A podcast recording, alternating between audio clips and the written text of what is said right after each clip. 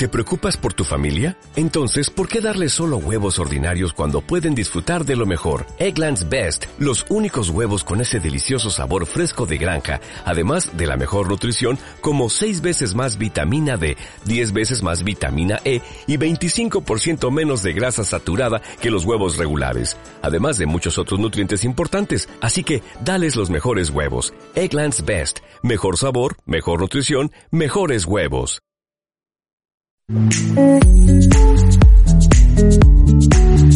Escúchanos en vivo en ualmedia.online diagonal radio y en mixlr diagonal ual radio.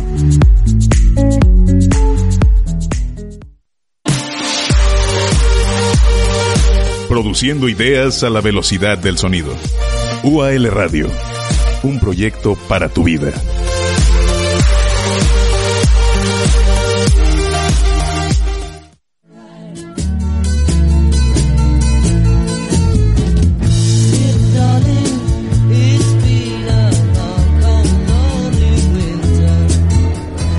Estamos ya en el cierre de esta transmisión de la cobertura del segundo día de TV Morfosis 2019 desde el set de UAL Radio Televisión, acompañado de lujo por Juan Ramón Portillo.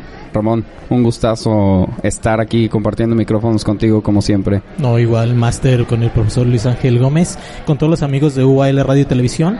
Bien lo comenta, ya cerrando el, el segundo día de actividades, después de tres conferencias muy interesantes con temas relevantes a lo que ya sabemos, lo que es esta eh, edición de Temorfosis en relación a la inteligencia artificial y cómo se aplica en los contenidos audiovisuales.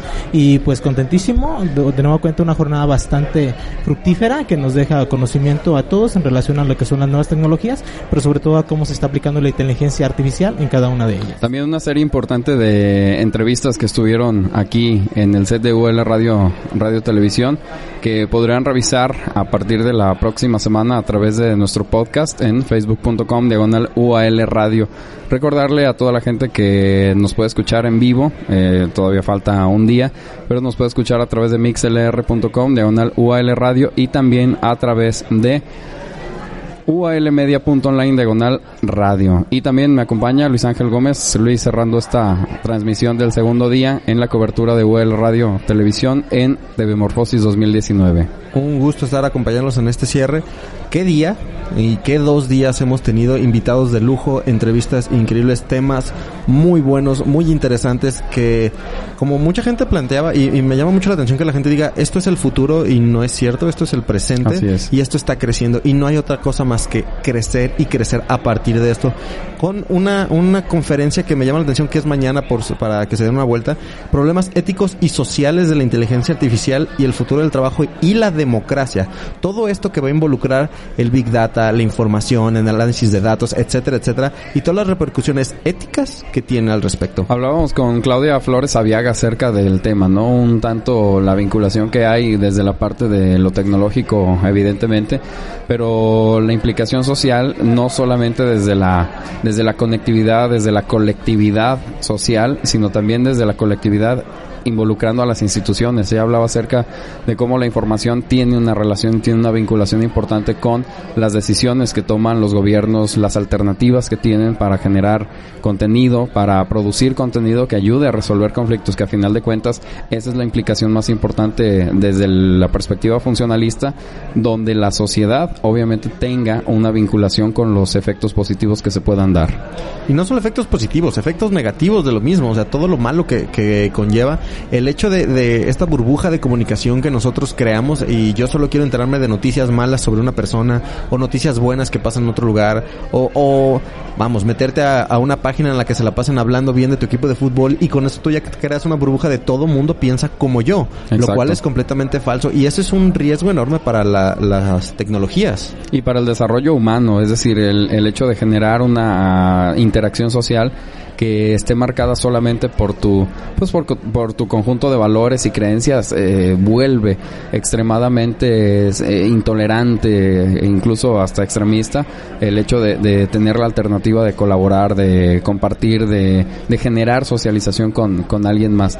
Y una de las uno de los factores tal vez más importantes que tiene que ver con el desconocimiento o la ignorancia Ramón de cómo el hecho de ser una persona, ser un ciudadano, vamos a poner el término común y desconocer cómo es que funciona toda la parte de la inteligencia artificial en la generación, en la gestión, en el uso de, datos y de información, vuelve a las sociedades extremadamente cortas en la forma de entender y visualizar y visualizar la, información de las redes sociales. Efectivamente, una de las conferencias que me llamó la, atención demasiado este día, que fue la que cerró la segunda jornada de Telemorfosis 2019, fue precisamente el manejo del Big Data y el programa Analytics que a lo que nos lleva es que sí hay que saber manejarlo de manera responsable. Sí, estamos completamente de acuerdo que la inteligencia artificial está entrando de lleno, es más ya como lo dice muy bien Luis Ángel, tiene muchísimo tiempo que está ya entre nosotros, pero manejar de manera responsable lo mismo. Es cierto, cuando tú tienes la posibilidad de manejar información, tienes que hacerlo de la manera que es correcta. La manipulación se puede dar tanto para que lo hagas que una idea llegue directamente a la persona o para que lo hagas de manera correcta. Y la inteligencia artificial no es precisamente algo que te lleve a que todo se haga de manera correcta, que todo sea perfectamente correcto. No, sí se puede prestar a la manipulación, a que se maneje de una manera que no es la apropiada, y es precisamente lo que usted comenta, profesor Noé, el hecho de que no sepamos nosotros como individuos cómo es que las instituciones hacen el manejo de la información, de los datos, termina siendo en ocasiones un gran riesgo. Hay que ser muy responsables, tanto como instituciones, al igual nosotros como individuos, de la forma en la que manejamos nuestra información. Eh, ponían el ejemplo de el clásico de que para entrar a una aplicación simplemente no lees lo que... Eh, el contrato, ni siquiera, ¿no? Simplemente das un clic, aceptas absolutamente todo y tu información en automático está a disposición de todo el mundo. Así es. ¿Por qué? Porque tú crees que tal vez es solamente para la aplicación y para nada. Por lo regular, esa información es manejada eh, de manera global, la tienen prácticamente en todo el mundo y ahí es cuando se hace mal uso de la misma. O igual, de igual manera, eh, es muy común que aunque tengas programas con el, el, Analytics, perdón, que te sirve para este tipo de cosas, para información que tú como individuo o como institución eh, tardarías muchísimo tiempo en poderla sacar o recabar por lo menos. exactamente. En cuestión de minutos con este tipo de software logras el objetivo. Sin embargo, al ser manipulado por el hombre, de igual manera tienes esa posibilidad de que te arroje los datos que tú estás buscando solamente introduciendo la información que a ti te conviene para que el resultado sea el que tú necesitas o el que quieres hacerle llegar a la sociedad. Hay, una implicación muy importante de esta generación de, la información, sobre todo que está propiciada desde el desconocimiento eh, e incluso la construcción del uso o la construcción de la idea de la de la conciencia del uso basada en gran medida en todas las implicaciones morales, éticas, de formación que el ser humano puede, puede tener para el uso de. No, se habla en muchas ocasiones acerca de la cesión de los derechos de las imágenes, de la, de la información que produces en general y en gran medida gran parte del funcionamiento y la operatividad de la, de la sociedad actual, incluso modificando la parte conductual, deriva precisamente de ese, de ese manejo de, las, de, de la información en estos grupos o en estos entornos en donde se puede producir de manera tan cuantiosa. Y también el manejo de ideas, el, viralizar una idea o viralizar algo que te genera un montón de perspectivas y, y, es un linchamiento mediático enorme a partir de una cierta información que tú tienes o, o, un contexto. O sea, eh, el ser humano, y también es un riesgo enorme, como que estamos muy acostumbrados a que nos den las cosas y ya con eso, y no, no hacemos este tipo de, de trabajos como TV Morfosis que están haciendo un, un estudio al respecto, que te dicen una conferencia de cómo se tiene que hacer, porque nosotros recibimos una información y la damos por cierta y, no vamos a ese trasfondo de las fake news, de la transgiversación, de la información manejada, como, dice Roberto claramente. Yo modifiqué un poquito para, para que seas lo que yo quiero que sea esta información y se vuelve un hinchamiento mediático por una idea contraria o se vuelve una información incompleta que yo decidí tener y no investigar más a fondo y es esta parte que, que, incluso nos dice, nos dijo Ricardo Villanueva en la entrevista que tuvo con nosotros, la humanización de las tecnologías. Buscar que sea humano, buscar que nosotros hagamos nuestra parte y no ser tan codependientes de la misma. Tú utilizaste un término que me parece clave en todo este proceso, que es uno de los eh, términos que más indiscriminadamente se utiliza y se vuelve paradójico el uso del concepto sin entenderlo realmente, que es el concepto de la viralización, el funcionamiento viral. De hecho, hay una frase elemental que se utiliza en toda la generación de este contenido y es que cuando un contenido se viraliza, dejas de poseerlo. Y eh, conocemos historias en gran medida cómo se ha propiciado con, con casos reales, ¿no? Aquel primer video de Michelle Viet, aquel video del niño Edgar que se caía, ¿no? Hasta lo que ocurre actualmente con, con muchas personas, donde lo que ocurrió con Lord Café la semana pasada aquí en Guadalajara, y donde ese contenido se volvió viral. Es decir, ya no, ya pierdes la, la- el poder o la posibilidad de tener control sobre ese contenido. Déjenme poner esto en contexto para que vean lo grande que es una realización. Disney, que probablemente es la compañía más poderosa del mundo, debatiblemente con Google y otras, pero Ajá. Disney, una de las empresas más poderosas del mundo, está buscando que se quiten de internet todos los memes, GIF o videos de Baby Yoda, el como el personaje que lo están sí. haciendo. Y lo dijeron, vamos a hacer todo lo posible porque se vayan de estos videos para evitar este que nuestro contenido se empiece a, a- porque por la plataforma de Disney- Disney Plus, la piratería y todo eso, vamos a evitarlo. No lo han podido hacer. ¿Y saben No. qué? No lo van a lograr. No. Porque exactamente la viralización ya hace que Baby Yoda sea del dominio público, ya no es de Disney. Así es. Entonces eso va a generar un, un impacto importantísimo en, en todo este proceso de funcionamiento. Y parte también dentro de la viralización, como lo comenta Luis Ángel, profesor Noé, amigos que nos están escuchando, es el replicar. Hemos eh, caído en la, no decirlo de alguna otra manera, hasta cierto punto, lo absurdo Ajá. de que ya no verificamos absolutamente nada. Hemos perdido esa curiosidad que como ser humano tenemos de manera natural y absolutamente todo lo que nos llega, sea un meme o sea incluso información, lo replicamos sin tener por lo menos ese detalle de decir, caray, ¿será cierto?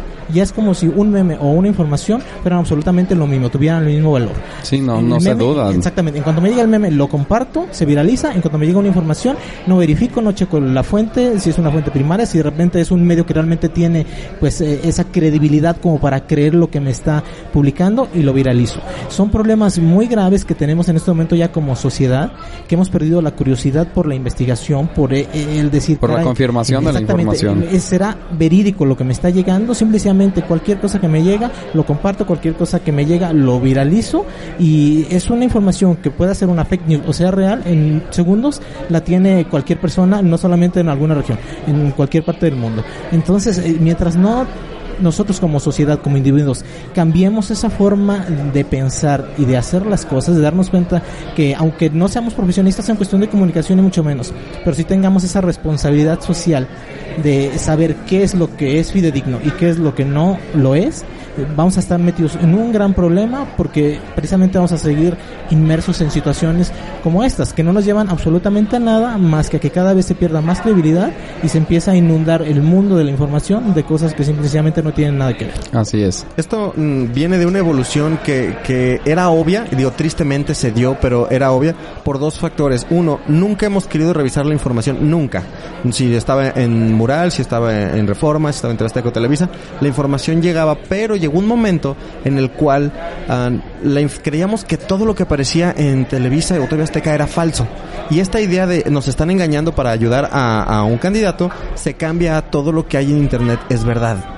Y ese es el problema. Como nunca rectificamos ni una ni otra, hubo un odio, entre comillas, hacia los medios tradicionales de comunicación y un enamoramiento a los medios digitales. Alternativos. Ajá, diciendo, me acuerdo, un, un, un amigo mío me dijo claramente, ah, es verdad, lo vi en eh, la página de noticias de Aristegui y me recordó a cuando la gente decía, lo dijo Jacobo. Y Así es es. exactamente lo mismo, solo que con un nuevo medio. Ojo, no porque aparezca en un lado o, u otro, es real. Hay que verificar la información, hay que buscar más fuentes. Y eso es algo que no estamos acostumbrados y es fundamental que entendamos eso a partir de incluso todas estas conferencias que estamos teniendo. Así es, pues realmente ha sido dos jornadas donde la temática ha ido abordando todos los frentes que, que, esta, que este tópico tiene y sobre todo la actualidad. Los invitamos para que el día de mañana, a partir de las 10 de la mañana, estén con nosotros eh, aquí en TV Morfosis y en el set de UL Radio y Televisión En el set de TV Morfosis estará el programa con el tema del procesamiento del lenguaje natural en la producción de noticias, el desplazamiento de los periodistas a las 10 de la mañana de 10 a 11 y a las 11.30 problemas éticos y sociales de la inteligencia artificial y el futuro del trabajo y la democracia. Así es que dos tópicos tremendos y actuales para la realidad que tenemos. Estamos despidiendo esta segunda transmisión, la mejor dicho, la cobertura del segundo día de TV Morfosis 2019 desde el set de UL Radio Televisión. Ramón Portillo. No, un placer, profesor Noé, profesor Luis Ángel, estar con todos ustedes y atentos al día de mañana con el tercer día, es el cierre de la cobertura de TV Morfosis 2019. Luis Ángel Gómez. Y también quiero invitarlos yo aprovechando para que escuchen a la 1.30. Ah, como no, un programa ancla de UAL Radio, Radiación, 1.30 de la tarde en vivo aquí desde el set de UAL Radio Televisión para que todos nos vean y nos escuchen aquí en UAL Radio Televisión. Un placer. Nos vemos mañana. Recuerden las formas en las que pueden estar en contacto con nosotros a través del oído y a través de la vista en mixlr.com diagonal UAL Radio, también a través de ualmedia.com diagonal radio el podcast donde podrán escuchar todo lo que hemos producido a lo largo de estos dos días y mañana el tercer día a partir de la próxima semana en el podcast facebook.com diagonal UAL Radio. Mi nombre es Noé Gallegos. Cerramos este día 2 de la cobertura de UAL Radio Televisión desde Expo Guadalajara en TV Morfosis y FIL 2019. Hasta la próxima.